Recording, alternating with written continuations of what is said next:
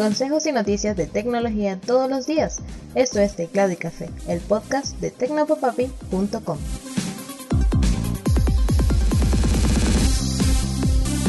Hola, hola, un saludote, espero que estés teniendo un excelente día, soy Alexis López Abreu y esto es Teclado y Café. Empezamos hablando del último invento de un grupo de científicos de la Universidad de Maryland que consiguieron crear un cuchillo de madera que corta un filete como si fuera un cuchillo caliente de metal en la mantequilla. La madera ya es un elemento bastante resistente debido a su alto contenido de celulosa que forma el 50% de su estructura. El otro 50% está formado por moléculas de material más húmedo y blando como la lignina. Los científicos, bajo la dirección del experto en materiales Teng Li, lograron utilizar un proceso de dos pasos para crear una madera tan resistente que es capaz de cortar carne. Primero removieron la lignina y el resto de los componentes blandos, dejando solo la celulosa. Luego sometieron el material restante a altas temperaturas y presiones, convirtiendo esta celulosa en un elemento muy sólido. El proceso fue capaz de reducir las imperfecciones en la madera como frisuras, vacíos o agujeros, lo que produjo un aumento considerable en la dureza del material. Pero estos científicos decidieron no quedarse allí y siguiendo el mismo procedimiento lograron crear clavos capaces de sujetar paredes. El objetivo, dice Teng Li, es crear materiales de construcción y utensilios más duraderos y ecológicos. Estos cuchillos de madera, clavos y pisos pueden durar años, son más respetuosos con el medio ambiente y en caso de ser abandonados, simplemente se descomponen.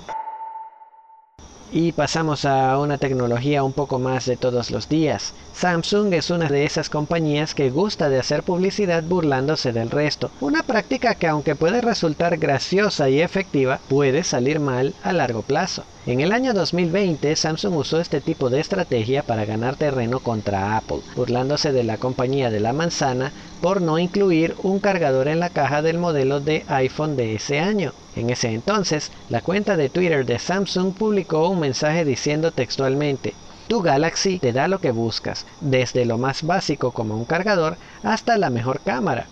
Sin embargo, en diciembre del mismo año, medios y entusiastas vieron como la empresa borraba el tweet después de que tomaran la decisión de lanzar sus futuros modelos sin un cargador en la caja.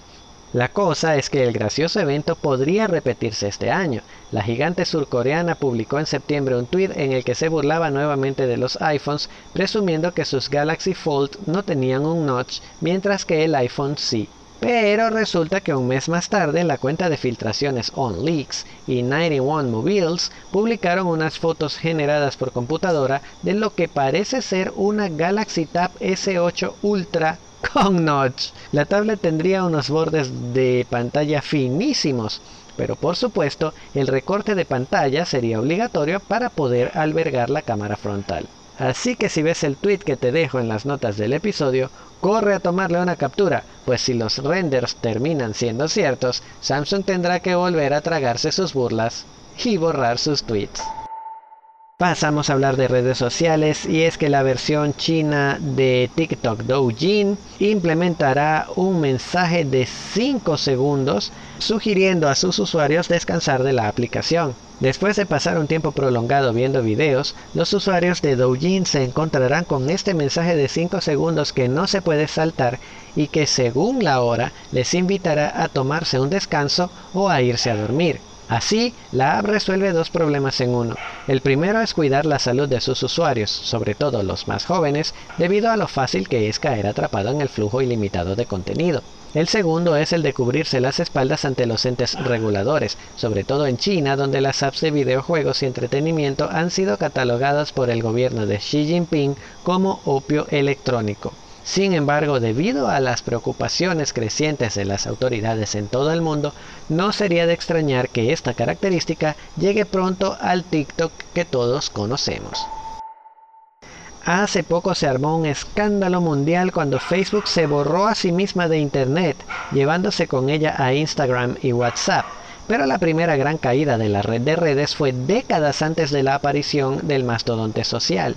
El 27 de octubre de 1980, ARPANET, la precursora del Internet que todos conocemos, colapsó durante cuatro horas dejando desconectadas a las instituciones que formaban parte de la joven red. El problema, un fallo de hardware provocó que un código de detección de errores empezara a enviar repetidamente mensajes con fechas incorrectas a los cuatro nodos que componían a ARPANET. Al mismo tiempo que esto pasaba, un programa recolector de basura encargado de borrar mensajes viejos fue incapaz de limpiar los mensajes al encontrarse varios con fechas incorrectas y repetidas, lo que hizo que todos los nodos colapsaran. Hubo que reiniciar a mano el hardware de cada nodo de ARPANET para que ésta volviera a funcionar. Un fallo histórico y quizás el más viejo de nuestra querida red de redes. Por cierto, mención especial que olvidé hacer en el episodio anterior a Windows XP, Windows XP, una de las instalaciones de Windows más populares hasta la fecha y que fue lanzada el 25 de octubre de 2001. Al día de hoy, todavía este sistema operativo sigue siendo utilizado en muchas computadoras alrededor del mundo y en las notas del episodio te regalaré un enlace en el que te explico por qué. Y así cerramos el episodio. De verdad, muchísimas gracias por acompañarme. Recuerda que puedes encontrar más noticias y consejos de interés sobre la tecnología que te rodea en www.tecnopapapi.com donde también encontrarás este podcast. También puedes recibir los episodios directamente en tu teléfono suscribiéndote a través de Apple Podcasts, Google Podcasts, Pocket Casts, Spotify, Anchor e iVoox. Por último, recuerda que puedes mandarme tus mensajes, comentarios, dudas o sugerencias a través de mis cuentas en Twitter, Facebook e Instagram arroba tecnopapapi. Un mega abrazo y hasta mañana.